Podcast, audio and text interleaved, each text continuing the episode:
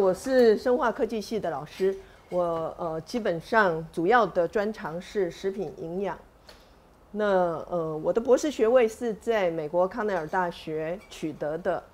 那回国之后呢，我任教的学校除了台大以外，最开始是在辅仁大学，后来在阳明医学院，就是阳明医学大学的前身，然后最后才到呃台大来服务啊。我服务的系本来是农业化学系，那是我的母系。那后来学校的这个教学体制有些改变，所以呃，我们有一部分老师我就到了生生化科技系，然后也隶属于生命科学院，所以这这大概是我大致的状况啊。接下来呢，我们今天的课程里面要讲的是国家的食品系统。当有食安问题发生的时候，那我们就会问说啊，食安是怎么管理的？可是我们实际上是需要有一个食品管理系统，来管理不只是食品安全的问题，而是食品整体品质的管控。所以我今天的介绍呢，我会分成两大部分。第一个部分就是我们在评量反省我们自己的食安系统到底优缺点在哪里，效率高不高的时候，我们用什么来做标准？我们知道，如果我们没有一个客观的标准，那我们就一定说老王卖瓜嘛。我们所能想的都做到了。那通常我们在考虑这个国家政策的时候，嗯，我们会有所谓的国际化的眼光，我们会看国际上有没有人做的比我们更好。好，所以第一个部分呢，我会先提供国际上的状况来给大家做一个参考的标准，然后我们才来介绍我们国家。目前进展的状况，然后我们用这样子的方式，呃，同学们就可以做一些比对，说那到底我们的优点在哪里，我们的盲点在哪里？好，好，所以呢，呃，为什么现在食品管理系统变得这么重要？它不只是因为台湾食安问题而重要，事实上全世界都说很重要。那我们先看看一些比较哲理性的讲法。比方说，法国的政治家早在十八世纪就说了，这个呃国家的命运取决于人民吃什么样的食物啊。那很多人都知道说，You are what you eat，啊，人如其食啊，就是食物影响我们有这么深刻。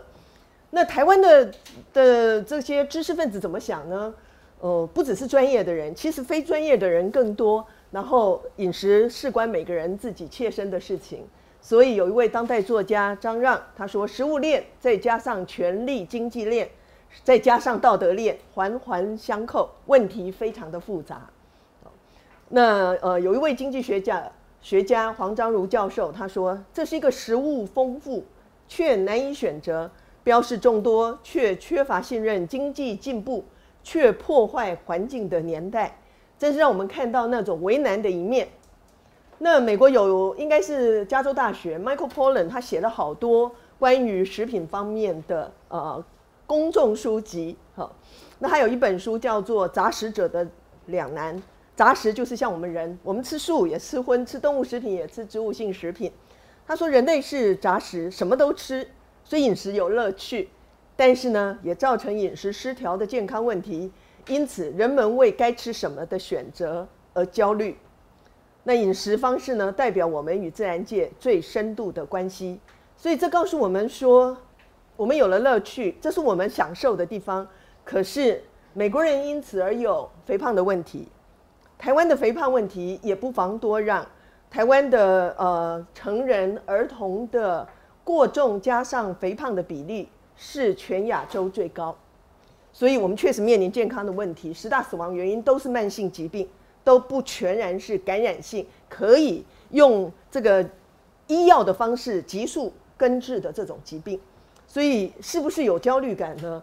我看到他的说法，我才觉得说，哦，原来我们的心情是这样的。虽然我们不会嘴巴说我们很焦虑，可是呃，这个观察家就是观察者，文化观察者，他们就看到说，哎，人一天到晚在问我该吃什么，只要有这种关于。呃，怎么选择食物的演讲，不管说的是对是错，都有很多的听众。好，那饮食到底对我们有什么关联呢？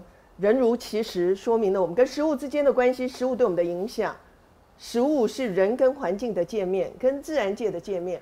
我们的动物、植植物都需要从自然界获取，所以它也代表了我们跟自然界的关系。那现在在台湾，这些想法、这些关联都越来越有想法。食品安全确实是全球重视的问题。这是二零一四年那个呃 WHO 世界卫生组织的秘书长啊 Margaret Chan 他说的事情。呃，世界卫生组织有定一个世界健康日。大概在每年的四月七日，这是去年二零一五年他们定的主题就是 food safety。然后这位呃执行长、秘书长他说，food safety must accompany food and nutrition security。也就是说，食品安全不是只是单谈食品要的安全品质怎么检验而已，它实际上一定要跟我们的食物、粮食还有营养的 security。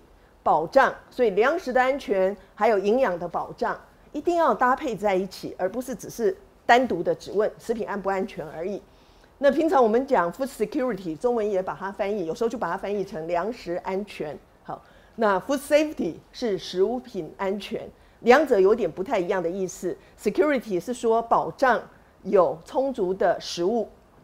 好，那呃，执行长又继续说，他说。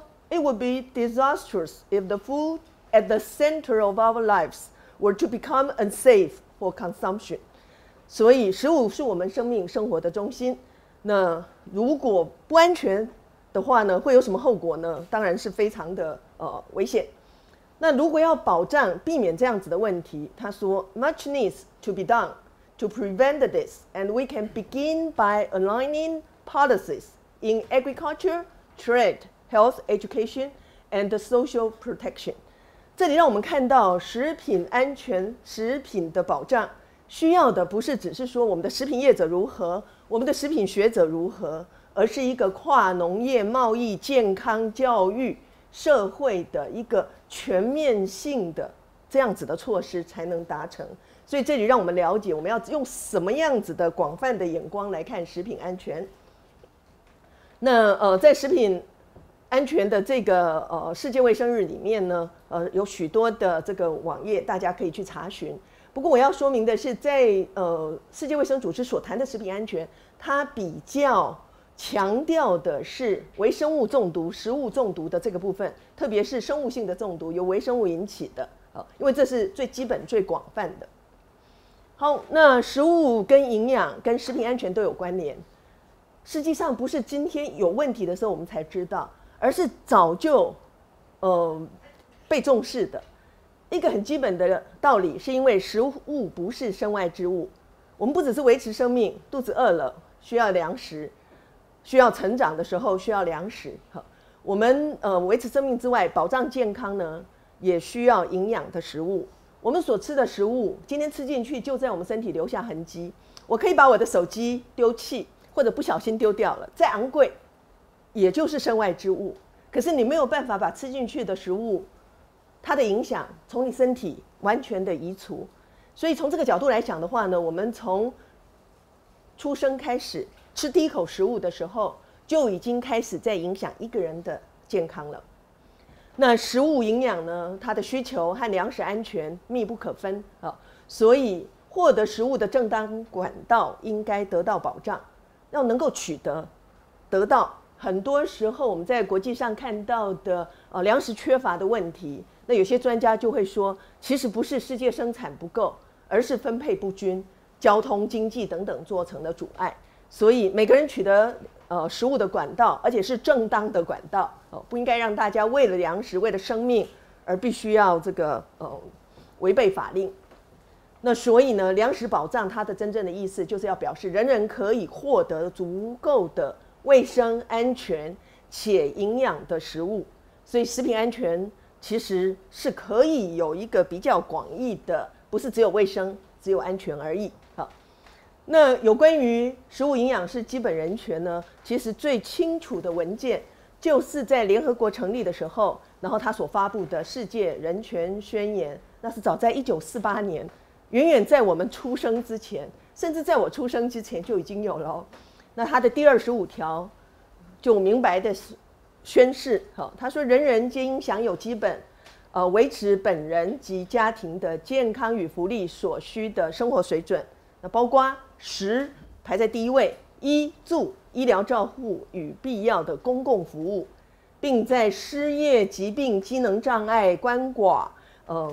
老年不可抗力因素下丧失谋生能力的时候得到保障，是不是写的非常完全？如果这个人权能够实践，那么你我都会觉得非常的安全，有安全感。那在台湾的话呢，我们常常只把人权解读成政治的人权。你可以看到，其实人权就是身为人的权利。好大部分的时候呢，过去我们谈到食品的选择，都是你自己要注意。但是呢，在美国二零一零年，他们的饮食指南就提出来说，其实饮食不是个人的事。他们分析了美国孩子都会肥胖的问题，到底发生了什么事呢？都是他的错吗？都是他自己该负责的吗？那结果他们认为说，其实不是。他们提出了一个社会生态学的架构，一个人的。饮食选择，日常的生活有许多个人的因素，这绝对逃不掉哦，这绝对是自主负责的，第一线要负责的。那个人的因素就包括年龄、性别、族裔、社会心理因素、知识、技能、基因，还有其他种种的个人因素。举个简单的例子，通常在每个社会里面，都是知识教育水准高的族群比较健康。那你说是因为他们比较富有吗？当然，那比较富有代表什么呢？他的经济社经地位高以后，他的知识让他选择对的做法，然后他的经济能力当然让他可以取得对的做法。好多年前我就注意到，不管是在美国或者是在台湾，会做母奶哺育的职业妇女，都是高阶的女性教授。她知道，她一定孩子一定是自己哺喂。在台湾的话也是一样，教授。我们台大有母乳哺喂室，哦，在这里的老师还有我们的助理们会自己母乳哺喂，在劳工阶层恐怕就没有这个做法。一来的选择他觉得有什么差别，二来可能真的是经济时间，呃，无法。那可是提到劳工，提到我们的工作，你就会看到环境因素很重要。我们是居家、学校、职场还是休闲？周边到底有什么东西可以吃？小孩子出门的时候。我记得以前我女儿还在小学的时候，我就观察了很久，他们的孩子早上都吃什么。结果左边是麦当劳，右边是另外一家糕饼店，沿路都是便利商店，危机都在那里。那这个孩子一路走下来，他的环境因素对他有直接的影响。那么很多的有影响力的部门，我们的政府、我们的公共体系、医疗体系、我们的农产机构，这里告诉我们还有影响直接提供产品的食品业界。所以这些影响力部门都很重要，都有影响，甚至它的影响力越来越大也说不定。我们可以自己衡量一下，用这个模式来检验我们自己的经验。然后呢，还有我们社会与文化的常规和价值，我们的价值信念，女性就不应该吃那么多。好，我们的文化习俗，我们的宗教信仰，有人因此而选择素食，还有我们的轻重缓急性饮食，通常在我们的时间表里面是花钱。呃，花时间最少的，我们决定要吃什么，看见了随手就买，最好不要超过三分钟就决定了。哦，那这是缓急轻重，因为我们等一下要开会，等一下要上课，说不定还要考试呢。好，我们的生活形态，我们的体型意识，这些都会带来影响。这样子的层层的影响力，你就可以看到我们个人因素是多么的身不由己。那这个不能把所有的这些压力都加在个人身上，所以也告诉我们。饮食的选择，健康的选择，需要全社会共同的努力。你我都有一份子。我们今天可能是个人，可是很快的我们会变成是环境里面的重要影响者。有一天，也许在座有人就在我们的重要部门里面、重要机构里面，可以选择发挥你的影响力。哦，然后共同呢，我们就塑造了我们的文化跟价值的常规。好，所以现在一个国家的一个食品管理系统呢，在了解这些层层的影响之下。那么世界卫生组织就提出来整理起来，他说基本上要有五大面向的要素，要有法规标准，还必须要有执行力。呃，这个有法令而不行，那是很大的损失。然后呢，需要有食品管理系统啊，然后呃，在执法的时候或者是品管的时候，应该要有检验技术能力跟服务。那要做这些政策，基本上会非常需要有资料数据作为基础，因为没有资料、没有数据，其实我们很可能在做盲目的政策，那执行起来就不会有效益，大家没有成就感。那真的要达成所有的这些呢？你可以看到。资讯透明、教育训练、沟通是非常必要的，大家不能只是呃独立行事。另外呢，有那么多事情要做，都是关键的要素。其实真正的关键还在于人员，到底这些事情应该由谁来负责？所以 WHO 呢，他也提出来，食品安全系统里面应该是分担的责任 （shared responsibility）。那谁来分担呢？基本上，政府、产业、消费者都有责任，这是最重要的三根柱子。好，那我们需要政府来做许多的法规、产业的管理，甚至连让消费者有能力的消费者教育，基本上都是政府的责任。产业呢，它当然要管好它自己的产品，它的呃生产的各项的专业。那么，他要跟消费者沟通，他要符合政府法规，他要提供标示跟教育，所以产业也在消费者教育上面做了一些贡献。不过，难免会有一些偏向自己产品的作为。那消费者呢，是享用产品的人，也是监督这个管理体系的一份子，所以消费者必须要愿意受教育，愿意接受资讯，然后从自己的环境里面。你的居家安全、食安操作也是需要管理注意的，然后参与社区、参与消消费者团体，集结力量，从个人、从家庭，一直到社区、社会到国家，所以没有一个人可以逃离这个责任区。那很多时候我们会觉得说，呃，个人能做什么？我们要问个人要怎么做？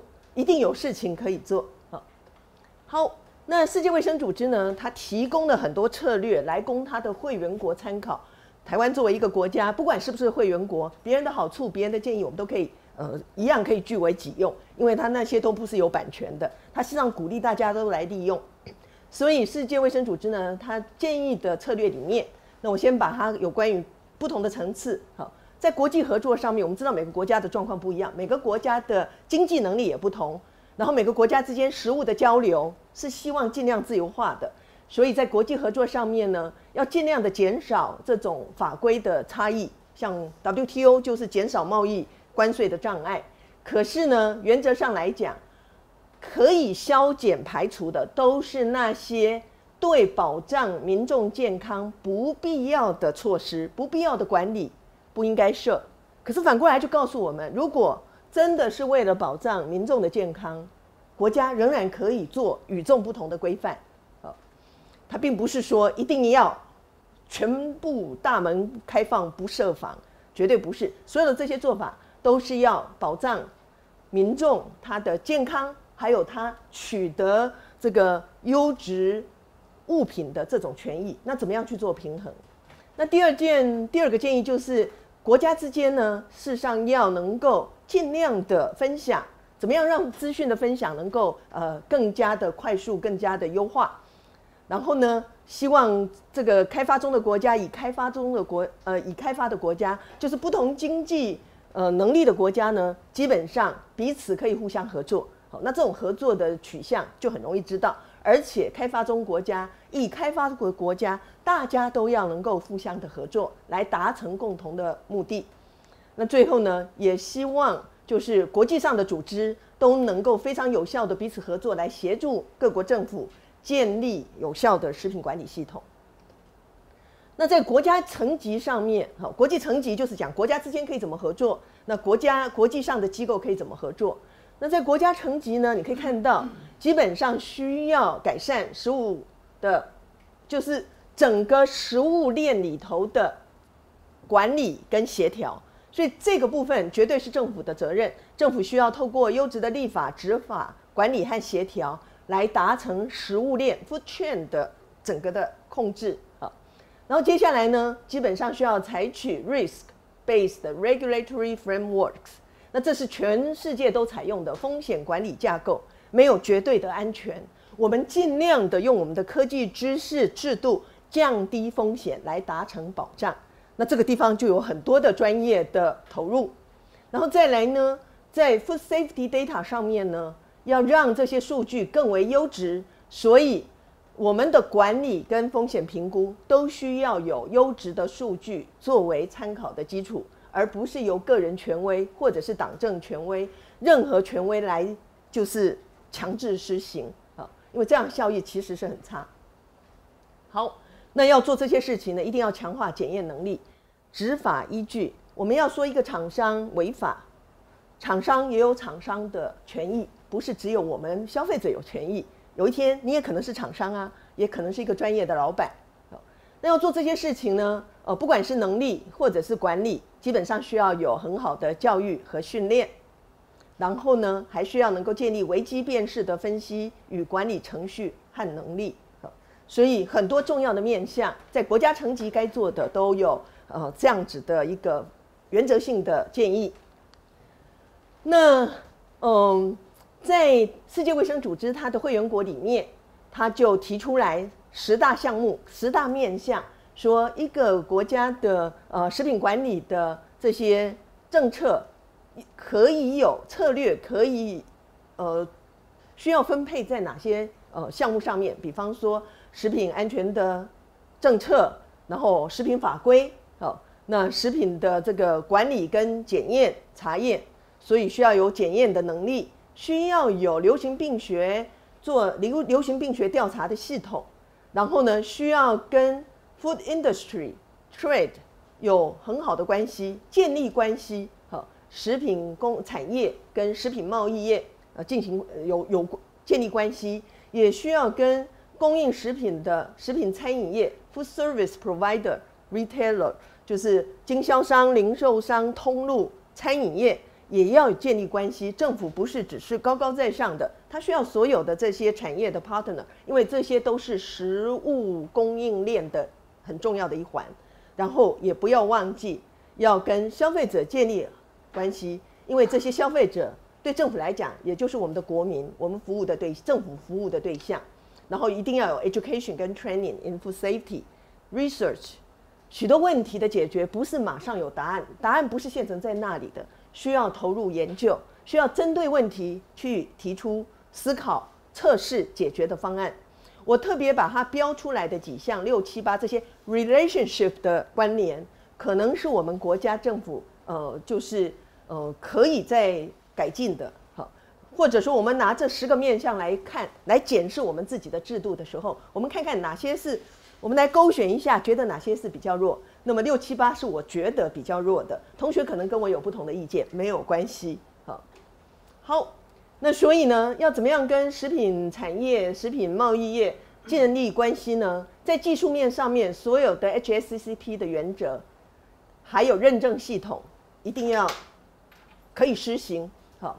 然后有很多的所谓的良好作业规范 （good practice），大家最熟悉的就是前一阵子的 GMP，其实有卫生规范 （GHP），有这个农业规范、农农业操作 （GAP），然后也有这个呃兽医方面、兽医学方面，我们在这个动物的食品农场等等有 GVP。总之一切都要 good practice。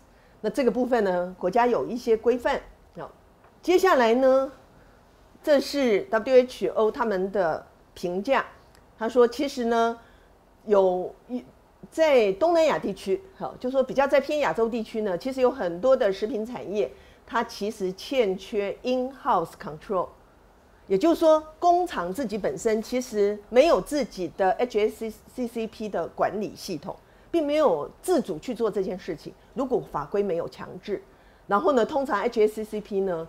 呃，我们国家也是最近才有一些些强制的，好，那所以也有很多工厂，他们没有对自己的 food safety 的这种承诺、这种呃品管呢，是完全的把它整合在自己的工厂里面，因为我们的 operating culture 实在是很不一样，所以其实我们的整个管理系统，我们的工厂会怎么运作，跟我们的文化有很大的关系。当涉及到文化层面的时候，我们就要思考。他们的作为，我们觉得不理想的公司的作为、产品的表现，跟你我的专业上的表现是真的有差异吗？如果这是一个 culture 问题，我们可能有共通的习惯。好，所以这些呢是呃在政府还有产业层面的一些特点，该做的跟还没有做的。HACCP 哈，它是呃我想想看，C 是 critical control point，H 是 hazard，所以是危害重点分析管制。也就是说，一个你想想看，同学们在任何一个作业流程。不管是我们的餐饮自助餐厅，从买食材到最后供餐，或者是一个大工厂，像台积电好了哦，我们用其他的产业来看，它怎么样维护它最后产品的品质？它中间一定有非常重要的管制点，它不是每一个小节都去管制，但是一定有重要的管制点。如果这一点出问题，下面一定全出问题。所以在这些 critical point 的地方，一定要很清楚知道它的合乎就是。品质好跟产生问题的时候是有什么症状，然后能够预先知道，做对流程就一定有好产品。等到我们做产品最后的检验的时候，而不去管制流程，你知道这个风险很大，而且很难全盘的保障。所以这是很早以前，当我们的呃，应该这样说，我们刚过中秋节。马上不知道又要什么节了，但是只要逢年过节的应景产品、应景食品，请问政府怎么用 HACCP 的方式来管理？厂商怎么用 HACCP 的方式来管理？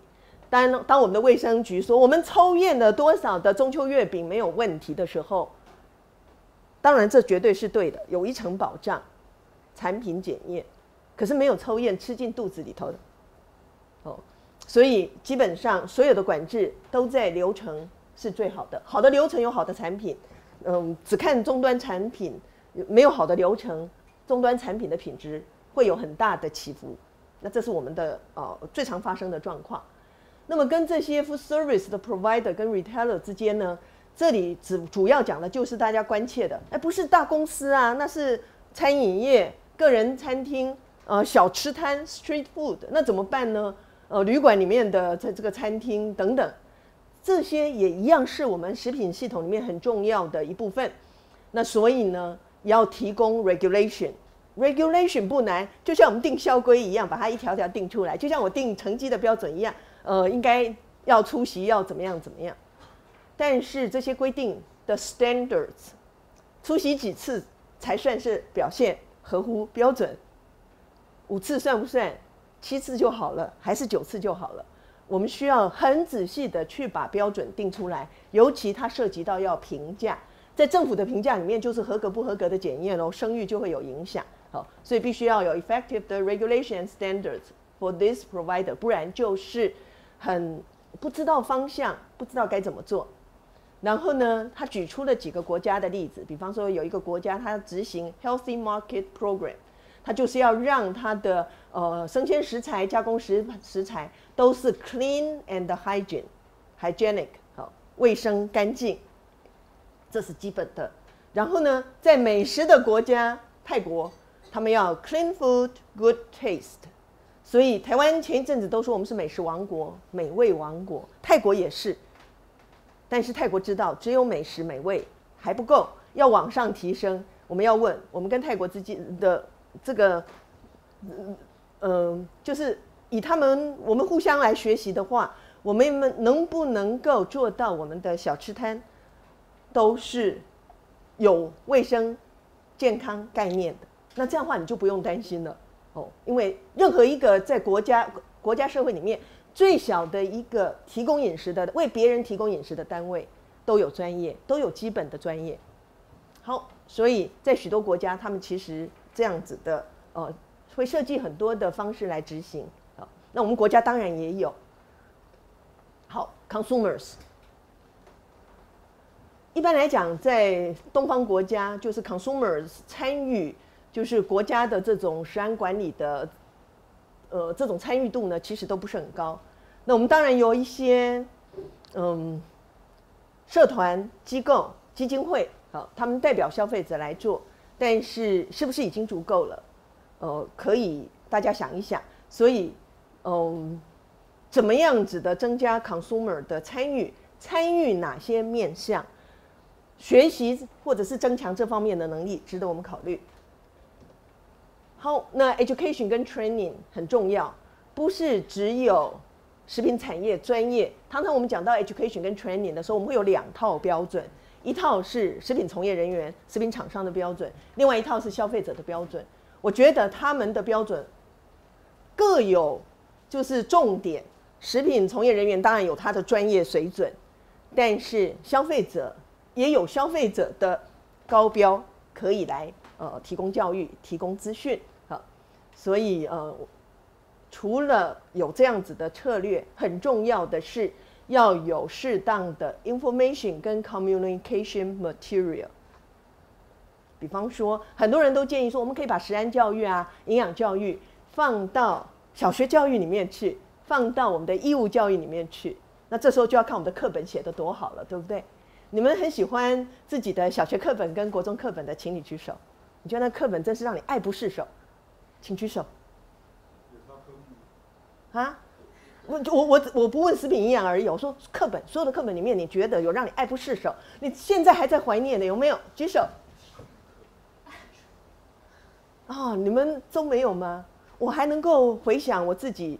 喜欢的几本课本呢？我喜欢我的生物课本，我喜欢我的英文文法课本。我高中的英文文法课本就是全英文的。你看，那对一个孩子有多大的影响？那是一个 communication material，对不对？好，这是一个字。那接下来我们就给同学看一些不同的国家。最近大家整个国家都在走这个学习德国。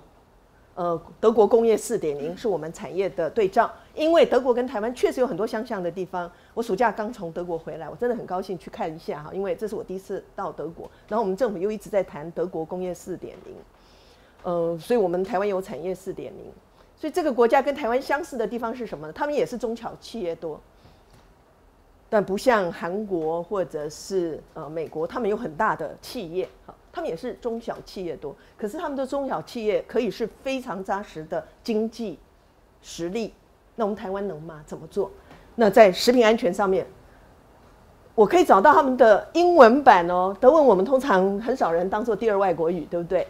但是二零一三年德国出了他们的 Food Safety Strategies，这是德国政府的，就是你看它是 Federal Ministry of Food, Agriculture and Consumer Protection。所以是联邦政府的呃报告，那我把它的系统给大家稍微看一下。好，就说德国每个国家自己定自己的食安法的主轴目标，所以德国的 Food Safety Law 三个主要的目标：Protection Human Health、Prevent Deception、Accurate Information。所以在这三项里面呢，其实有两项是非常正向的取向，那么有一项是就是抑制。负面的作为，那么他们非常强调整个食物链的管理，所以食物链就要把它每个站都分析出来，从 production farm 一直到 consumer 中间的重要环节是什么？然后它有双向的，这每一项都是 duty of care 有责任，然后从 consumer 这一端呢，他有权利 trace back。好，所以 food chain 的这个部分要怎么 monitor？这里我不做细节的说明，其实我无法为他们说明，但是同学可以稍稍看一下，每个部分都有它的 authority 或者是监测主管单位，可以这样说，哦，所以有主管单位有相关的法规，当然也有执行的专业人员去完成。他们的 food safety 有七大基本准则，food chain principle，这是对食物的整个供应的供应链本身。Producer responsibility，然后呢，traceability，risk risk assessment 风险分析呢是 independent scientific risk assessment。我们都谈风险分析，比较不一样的地方就是我们很多事情都不够独立客观。那欠缺独立客观的时候，会有产生什么结果？大家就可以思考。好，然后第五呢，separation of risk assessment and risk management。Risk assessment 不是只是提供一个容许量就皎洁了，它这里有许多的专业，你看分两块在执行，有些地方需要独立的。好，precautionary principle 预警制度，这个部分呢，呃，在后面的那个呃课程里面，我们会有老师来专门为大家说明欧洲的法规。欧洲跟美国法规最大的差异就是欧洲执行 precaution 预警的制度，而不是事后检验的制度。然后很重要，transparent risk communication。所以呢，有关国际的状况，我们拿 WHO 世界卫生组织，然后拿德国，因为它有一份完整的资料。来给大家做一个比对，那用这个基本的观念，我们来看看台湾的食品安全管理发展。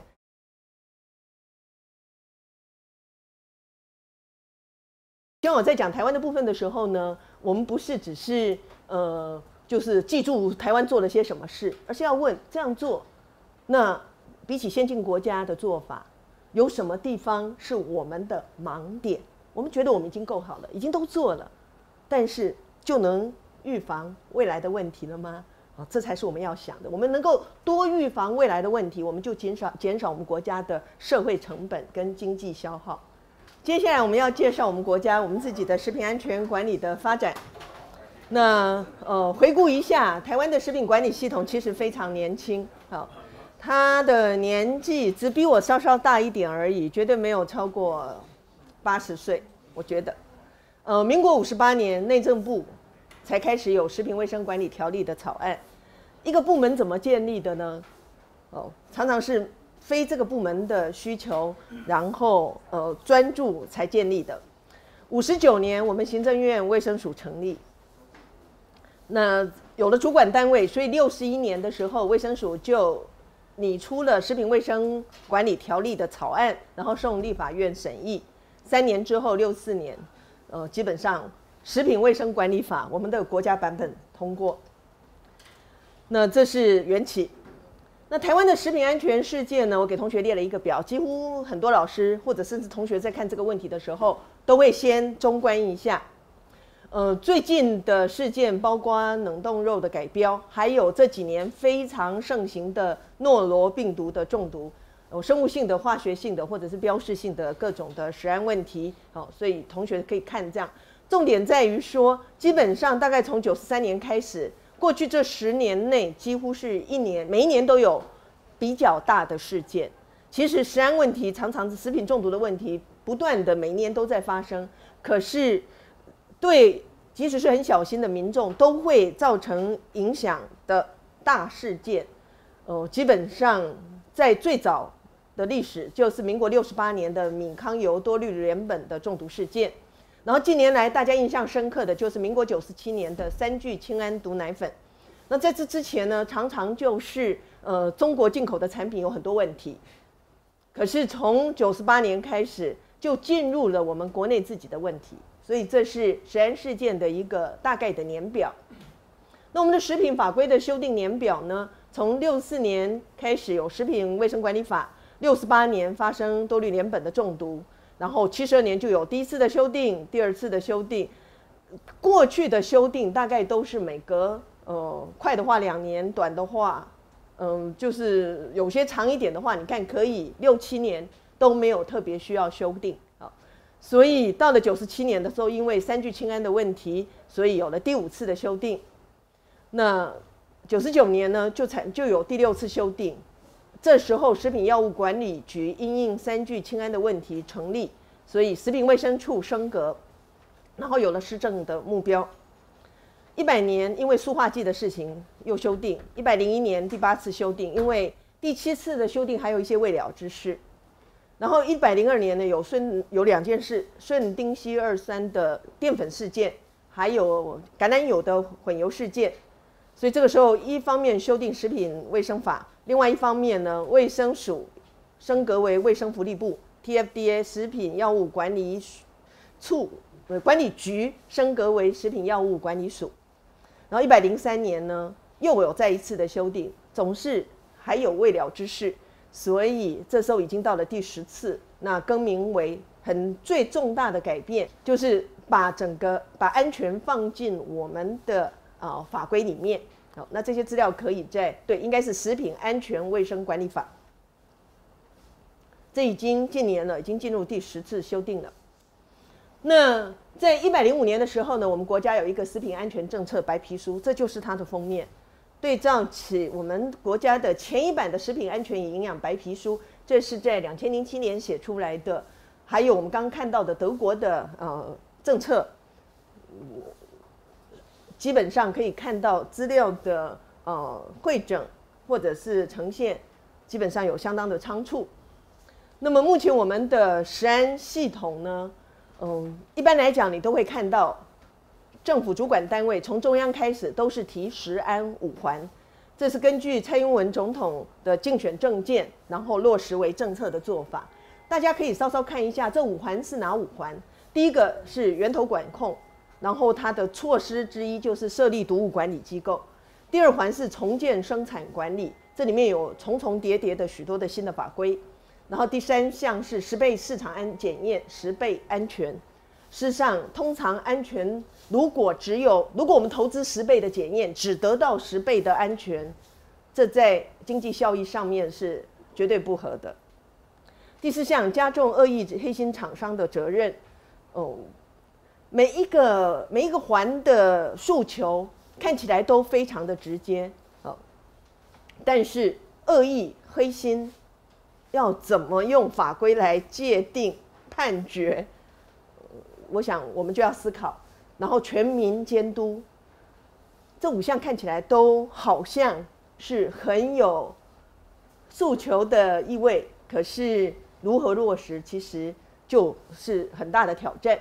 我们可以看一些呃，举一些他们的政我们政府的做法，比方说设立食安办公室，嗯，强化食安管理室，好。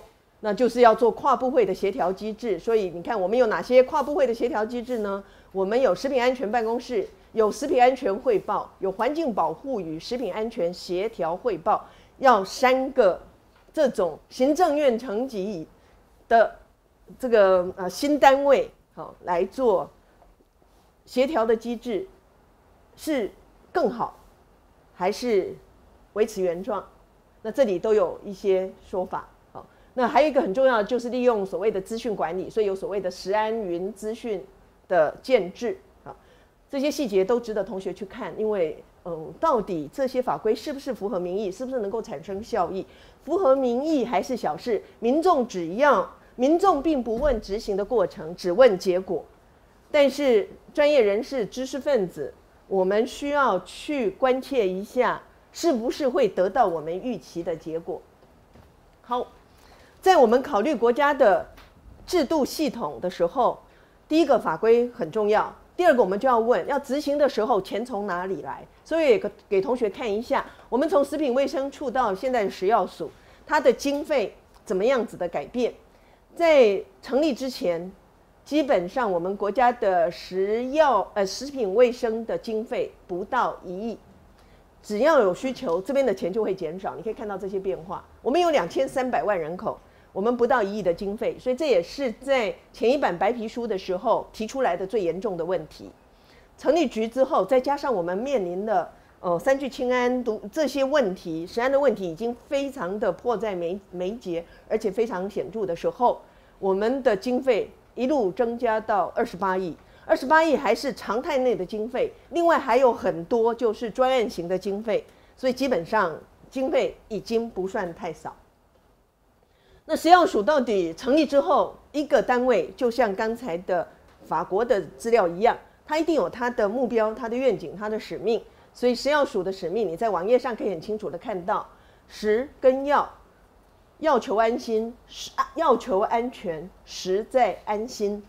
然后底下落实成这样的一些目标，那这些目标就是执行应该要达成的呃项目啊。那有食品业者，也有我们的主管单位，就是政府部门的一些人员提出这样的说法。他说：“食品安全是业者的责任，消费者安心是政府的责任，食品安全才是最高的遵循原则，才是执行面的原则。安心与否取决于个人标准。”那另外一位政府的官员也为这个事情说：“安心怎么界定呢？他很主观，你安心的，我不安心。”嗯。举个例子来讲，我的女儿骑摩托车的时候，我觉得非常的不安心呐。是不是每个父母都这样？可是年轻人骑摩托车的时候，我年轻的时候，我也可以骑摩托车，我可以从阳明山骑到内湖，不会担心说有什么问题，因为我觉得我可以掌控。同一个人，不同的年纪，不同的对象，安心标准是不同的。这也说明了风险的评估不是绝对的。好，我们国家的食品卫生安全行政管理体系，我们的组织架构能不能支持我们的执行？有没有那样子的呃关系关联？那二零一三年呢，成立了卫福部之后，那么底下跟食品健康有关的一个是食品药物管理署 TFDA，另外一个就是我们的国健署国民健康署。好，一个比较管食品，另外一个比较管人体的健康层面。当然，我们可以说，其实还有农产品相关的农委会，那没有列在这里。在这个资料里面，我们知道有中央机构，有地方机构啊。那实现的是直属关关系，也就是它有上司下属的关系。呃，上面的命令下层一定要执行。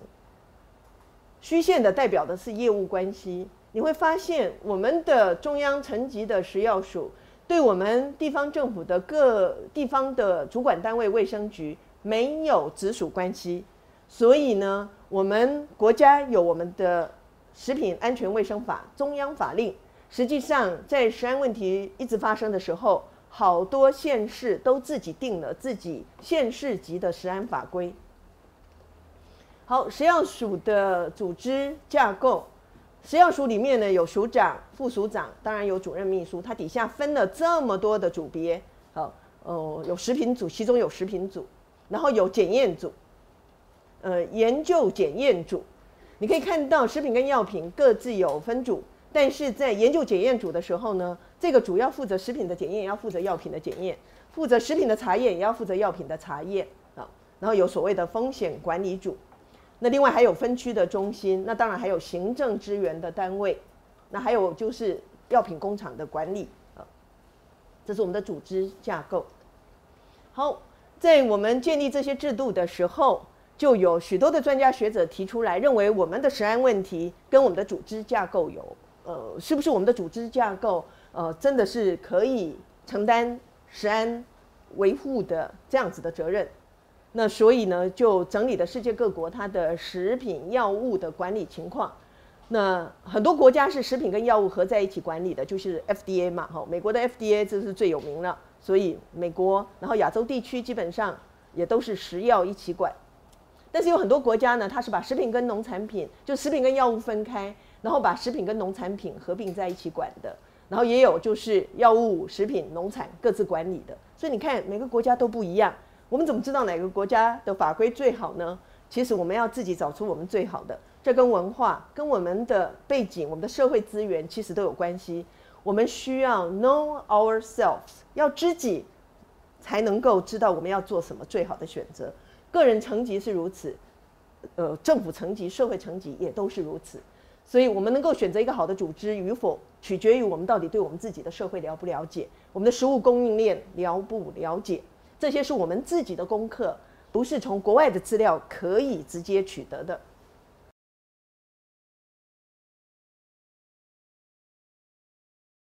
好，那第二项很重要的事情就是我们的新修的食品安全卫生管理法是不是有效，可以防止哪些问题？那在这里呢，我就借用我们食品组的呃长官高一婷科长，他在二零一四年对产业界的说明。法规影响最大的是我们的产业界，他们必须要依法行事，他们违法，政府就可以，呃呃判刑处罚，好，然后就可以公公诸社会，所以他的商誉、他的经济都会受到影响。那所以，呃，一定政府一定要为产业界解说清楚。所以我们用这个方向，这个资料呢，来为同学大家可以中览一下。那首先我们看到整个法令的演变，好。在旧法六四年，民国六十四年的时候，第一版有三十二个条文。那么到了一百零二年的时候做修订的时候呢，一百零二年以前的旧法，那么历次的修订下来，应该到了第七次了吧？章节有七章，从三十二条增加到四十条，看起来条文增加没有很多，好，但是有相当的增幅。一百零二年的修订呢，章节变成十章，条文增加到六十条。可是这样还不够，一百零三年的时候，后面就维持十章，不过我们的条文就开始增加了。然后这时候条文的增加呢，过去我们就是一条呃一个规范，现在我们会看到像四十八条有四十八之一，四十九还有四十九之一，就是增加的条款没有去改动条文的呃次序，但是呢，基本上就用呃这种方式来表达。所以到了一百零三年的话呢，十章实际上说起来是已经有六十七个条文了。比对一下，就是新法跟旧法的架构，十章到底是怎么样的十章？原来我们有总则，就是总说明这个法令的主旨啊，然后一些名词的解释，然后接下来会讲食品业怎么做卫生管理，食品卫生管理，食品业以外整体的卫生管理，然后我们的食品标示跟广告管理，查验取缔。有罚则，有负责啊，所以可以看到，在之前我们的食品卫生管理法，它的适用的范围跟管理的思维，到了一百零二年，以及我们现在的食品安全卫生管理法呢，还是要有总则，好，然后第二章就接诸我们要用食品安全风险管理的这个原则来处理我们国家的食品管理，但是光是这个这一章的四到六。就是三个条文，其实就要耗费很大的工程来执行。到目前为止，其实我们都还没有真正做到。然后再来有食品业者的卫生管理，然后食品卫生管理，然后也是一样有食品标识跟广告管理，这些过去有的，现在更加强。然后我们因为国际贸易，所以有食品输入管理独立出来，以前会归在第二章。然后食品的检验、查验跟取缔分开成食品检验。查核及管制啊，那罚则跟负责，罚则里面呢就增加了很多这个重罚。好，那修法的背景为什么要这样修呢？为什么修成这个模式呢？我们可以看到，在食药署它的逻辑是，比方说九十七年出现三聚氰胺，所以它要增加风险管理等等等等，所以就修了第二章，增加了第十九、九、第十二条。呃，基本上九十七、九十八年的时候有边境的产品的问题，所以呢就增加了第三十三条。大致上来讲，你会看到修法就是这样：有什么问题产生之后，就修一个条文。比方说九十八年这件事，麦当劳生油事件，但是呢，基本上是误判误读，实际上不是真正他的问题，不是出生出在产业界真的做了什么错事。而是检验跟法令的追究，其实错了，好，所以这里涉及到检验技术是不是呃达到就是标准，然后最后谁来查核，然后做适当的处分。所以因为这样子，所以呢就修法说检验资讯的发布要确保检验品质跟结果判读的正确，然后有一个新的条文，呃不是怎么样怎么样就不可以发布条不可以发布新闻。大概是这样子的情况，所以我就不一一的举例，因为你可以看到一个事件修一次，一个事件修一次。那这样子的做法呢，基本上我们都已经可以感受到说，那没有发生的事件，我们完全没有预防的机制，是不是很耗费社会成本？我们要怎么样从事后的补救往前迈向事前的预警？这真的需要强大的专业啊。那接下来我们就来看《食品卫安全卫生管理法》里面的一些修法的重点。这些重点主要是对业者说的。我们来看看我们的业者受到什么规范，然后我们身为消费者也好，我们用不同的旁观角度来看，我们满不满意？第一个就是业者强制登录，以前都没有要求，我们的路边摊是不用执照的。各位同学有没有看过一部电影，叫做有一部电影？就是一位餐厅的主厨，然后，嗯，对，那一部车子里面有让我最惊讶的事情是，他要到哪里去停下来卖东西，警察出来就问他：“你的执照呢？”就算一个路边摊也要有执照才可以开卖。想想看，我们每次呃这个灯节啦、什么节啊，周边那些摊贩合不合法？那。这样子的管理制度在澳洲也是这样的。任何要卖食品给别人的人，只要有赚钱，除了你今天是比方说小孩子的那种呃园游会之外，都要先登记，然后都要先接受基本训练，不是不可行的。好，但是我们过去我们的政府认为不可行，现在一定要行了，所以强制登录，强制登录到现在，我所听到的消息是已经有三万家了，已经有的是三万家了，表示超过三万，对不对？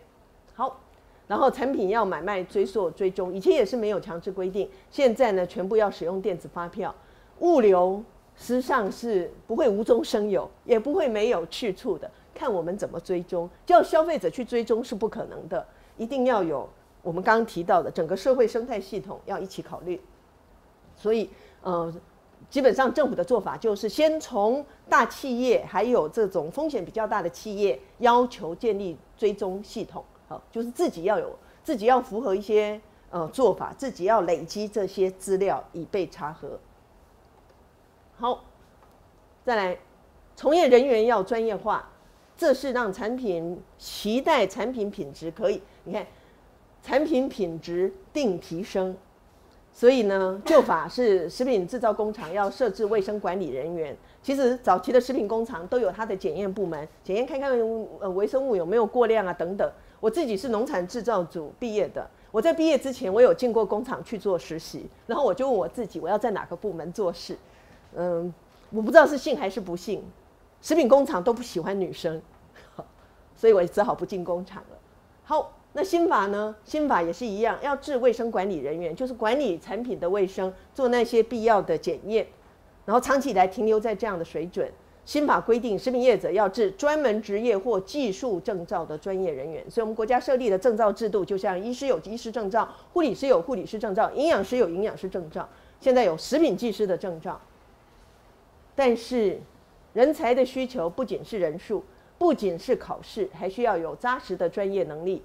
并没有谈如何培养我们的证照制度有没有改善我们的食科训练教育体制呢？实科人才的培养体制，如果一个高中的孩子他对食品安全身负重任，觉得这是他的使命，他要开始学习做个好的食品从业人员，参与食品产业，那么他进大学，他是不是能够帮助他达成这个梦想？我们的教育有没有改善？基本上，我的观察是，我们的补习事业又多了一个。可以收益的品相了，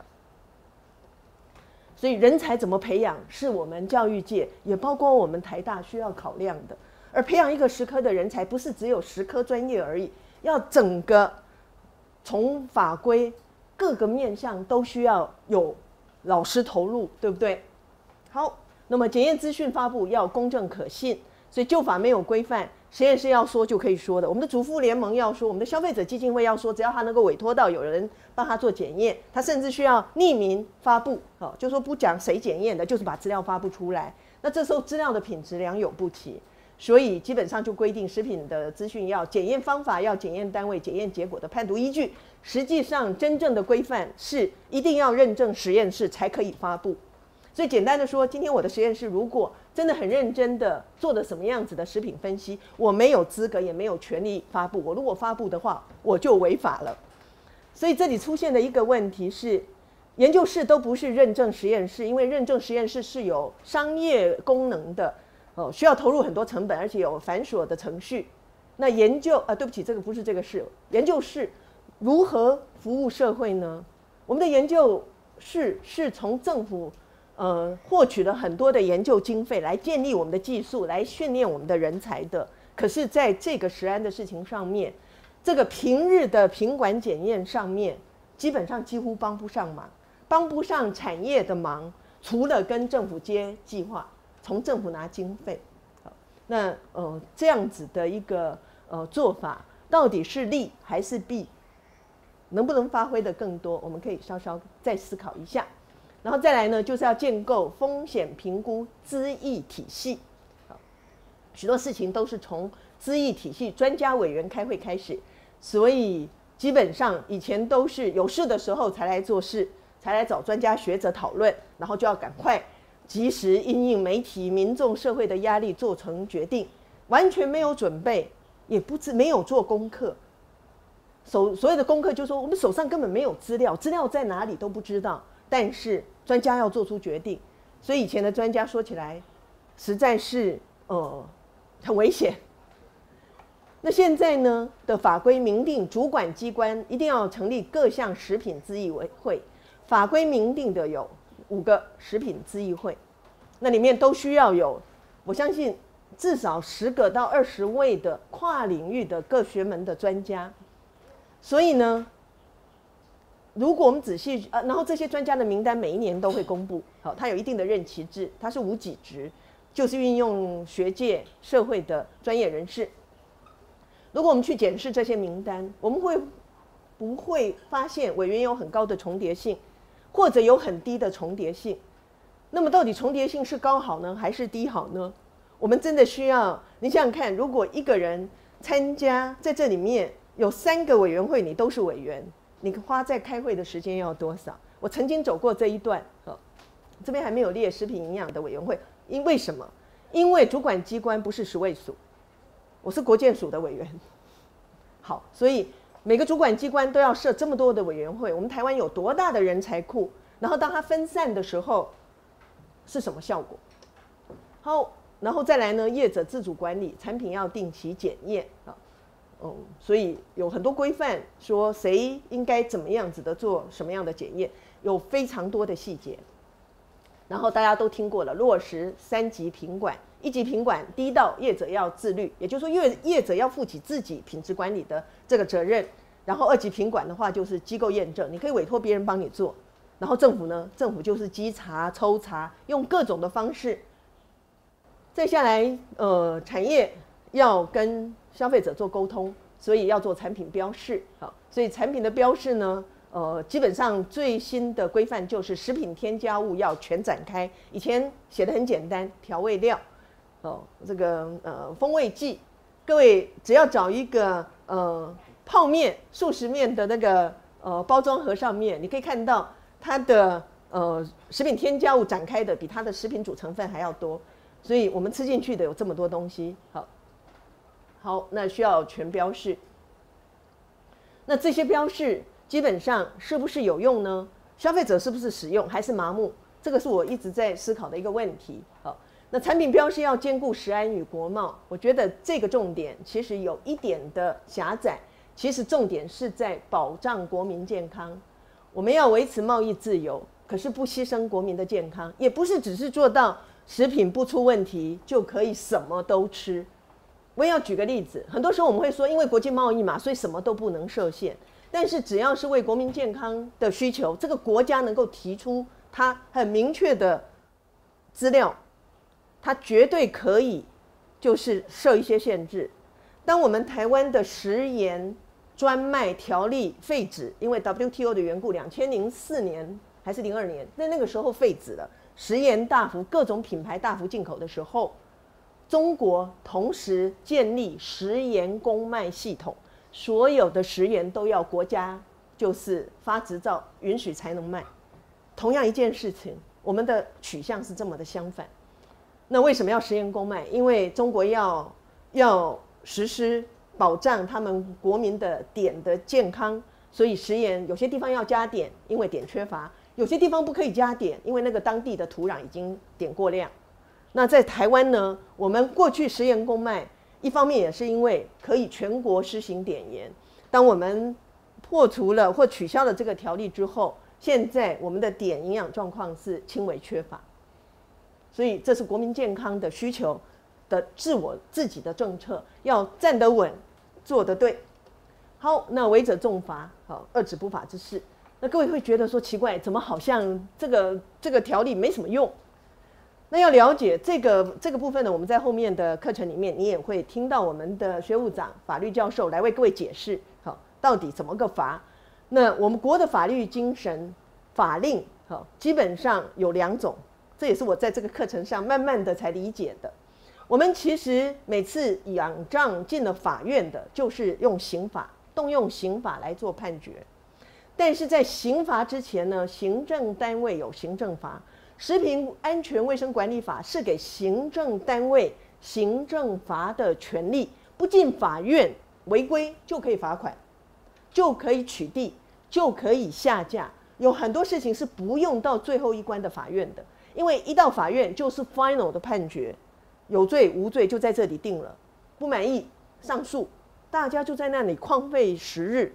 所以，如果我们而且一案不二罚，如果他已经接受行政罚，那个那个他罚的项目就不能在刑法里面再判一次。那这是人权的保障，所以精神都是对的。那么执法上面，通常我们的行政罚都不肯没有落实，都希望最后让法官来决定。好，所以我们才会发现，所有的很多的指责都是指责到法院的系统。事实上，我们的行政系统是有罚。他的有执行权，所以也会给他这种罚则的权利，不然你怎么可以做？老师有教书的权利，你们有要求我教书的权利，那所以也给老师评分的权利，对不对？然后老师给你们评分，所以你们也可以给我评鉴，对不对？我们都会有一个就是呃，等于是层层的把关，然后保障人权的一个做法。好，那还有一项就是保障检举人，哈，鼓励检举，其实。整个法规是给予奖励，然后还要保障他不受就是惩罚。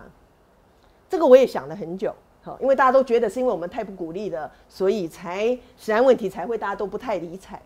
我希望我们可以仔细的考量一下，在我们的文化跟人性考量之下，我们真的可以鼓励检举吗？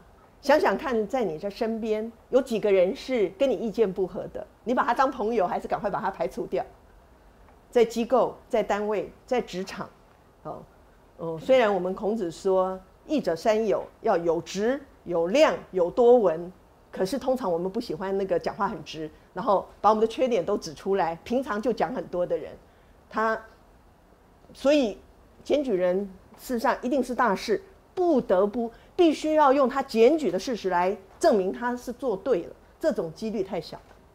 然后有食安基金的设立，要进一步的保护消费者，所以有任何的呃损伤的赔偿金额的时候，它就列入食安保护基金。那上去年同学就问说啊，这个钱怎么用？哦，因为同学一开始思考就会说，很多地方要用钱呐，不用钱怎么来做消费者教育？不用钱怎么怎么做哪些公共措施？那可是食品安全保护基金用在哪里呢？基本上它有一个。运用管理监督小组，然后来监督基金的补助业务，用在哪里？都是用在诉讼的补助，都是用在诉讼的补助。想想看，劳工因检举雇主而受到不利处分，要提起诉讼，然后跟律师的报酬、诉讼相关的费用，我们没有算进去。劳工这个原告者，如果他的时间的损耗，他的经济的损失，所以。可以再想，那另外呢，在食品添加物的部分，好，复方的食品添加物要全展开等等。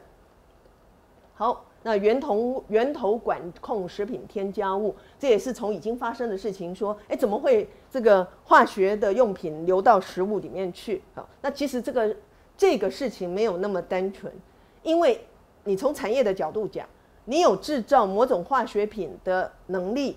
或进口某些化学品的能力，你当然希望多方的拓展它的用途，这是产业里面创造价值一定要做的。那这时候怎么能够要求你只能做食品的就不能做化学的呢？实际上，台湾国外也是一样，很多的化学厂就是食品添加物的来源。你看，我们有一些食品添加物，你去找它的厂，是不是有鼎鼎有名的 Merck？哦。或者是什么，还有很有名的叫什么，我一下记不起来。可以注意一下那些食品添加物的来源。我们今年有专门请一个食品添加物的老师来为各位做演讲。然后再就是机改食品啊，有一些管理。那这个我们后面也会再说。基本上就是机改食品一定要标示，用机改原料的食品也要标示。最典型的就是黄豆油，事实上机改的成分已经不在里面，但是它的原料是机改黄豆，就一定要标示。这是机改黄黄豆原料做的，但已不含机改，呃成分。好，所以这个是有关机改的部分。然后我们有食品安全汇报的设立是立法的，也就是说，呃，今天如果哪个部门说我不参加，因为我觉得它没有效益，啊，我们本来的业务已经做得很好了，不可以违法。好，分厂分照就是食品添加物跟哦，就是说这些工厂要分开。那实际上，因为这个有一些困难，所以我们后面又有一个可例外的呃条例，然后稽查。好，食品业者对这个有一些反应，他说有法规缺乏管理的标准，好，食品局判定的是规格还是来源，然后合法业者呢加强管理，好，这些法规都是给合法的人，不合法的根本就不理他，照做不误，因为政府其实没有办法去稽查那么多，所以增加合法业者的负担。然后法规的可行性缺少专业的评估跟沟通，所以有法而无法执行，或它执行的可行性一定要非常认真的去考虑。那食品法规要国际接轨没有错，那可是我们没有条件呢，所以要跟国际接轨，要让保障国民非常重要的就是我们要有我们的摄取资料。然后食品安全刚才已经讲过了，安全才真的是可遵循的。客观原则有客观标准，有可以测量，安心无法测量。然后官方公布正确的资讯，总之不正确资讯的流传是要受管制的。好，我们的国家也有这个呃食药战情分析，好，它是一个就是利用资讯系统来完成，就是呃设法做预测，从现有的状况来看看问题出在哪里。那这是我们开始用食品资讯系统的大资所谓的大数据的一个做法。好，好，那比方说，他们把边境通关查验不合格的资料，过去一年的资料拿来看，就会发现说，冷冻生鲜的蔬菜啦，呃，食品器具、茶类等等，就是被产发现有问题的是这四项居高嘛。好，然后再来呢，如果把它分类一下的话，这四类到底出了什么问题呢？农农药残留的标准高是最多的，其次就是食品器具。食品器具呢，就是它的耐热温度，说可耐的不可耐啊，这样子的问题最严重。那所以在这里的话呢，就有几个政府可以努力去专注去看到底发生什么事，可以预防的做法。好，所以呃，这是我们的预算，政府都有预算书，同学可以去查。然后呃，钱用在哪里？就会产出对应的东西。我们要关心食安作为，你说从哪里开始？看看钱用的对不对？好，我最后要做个结语：饮食是个人切身的事，但是它也会影响家庭、社会和国族的发展。所以，食品安全是全国、全世界、全球共通的议题，因为它影响了我们人类的福祉跟发展。那食物链十分的复复杂，所以告诉我们，食品人才的培养绝对不能只有科技面。然后要完整有效的食品管理系统，一定要是政府、产业、消费者共同建立跟经营。那这是我今天给同学带来的说明，就到这里。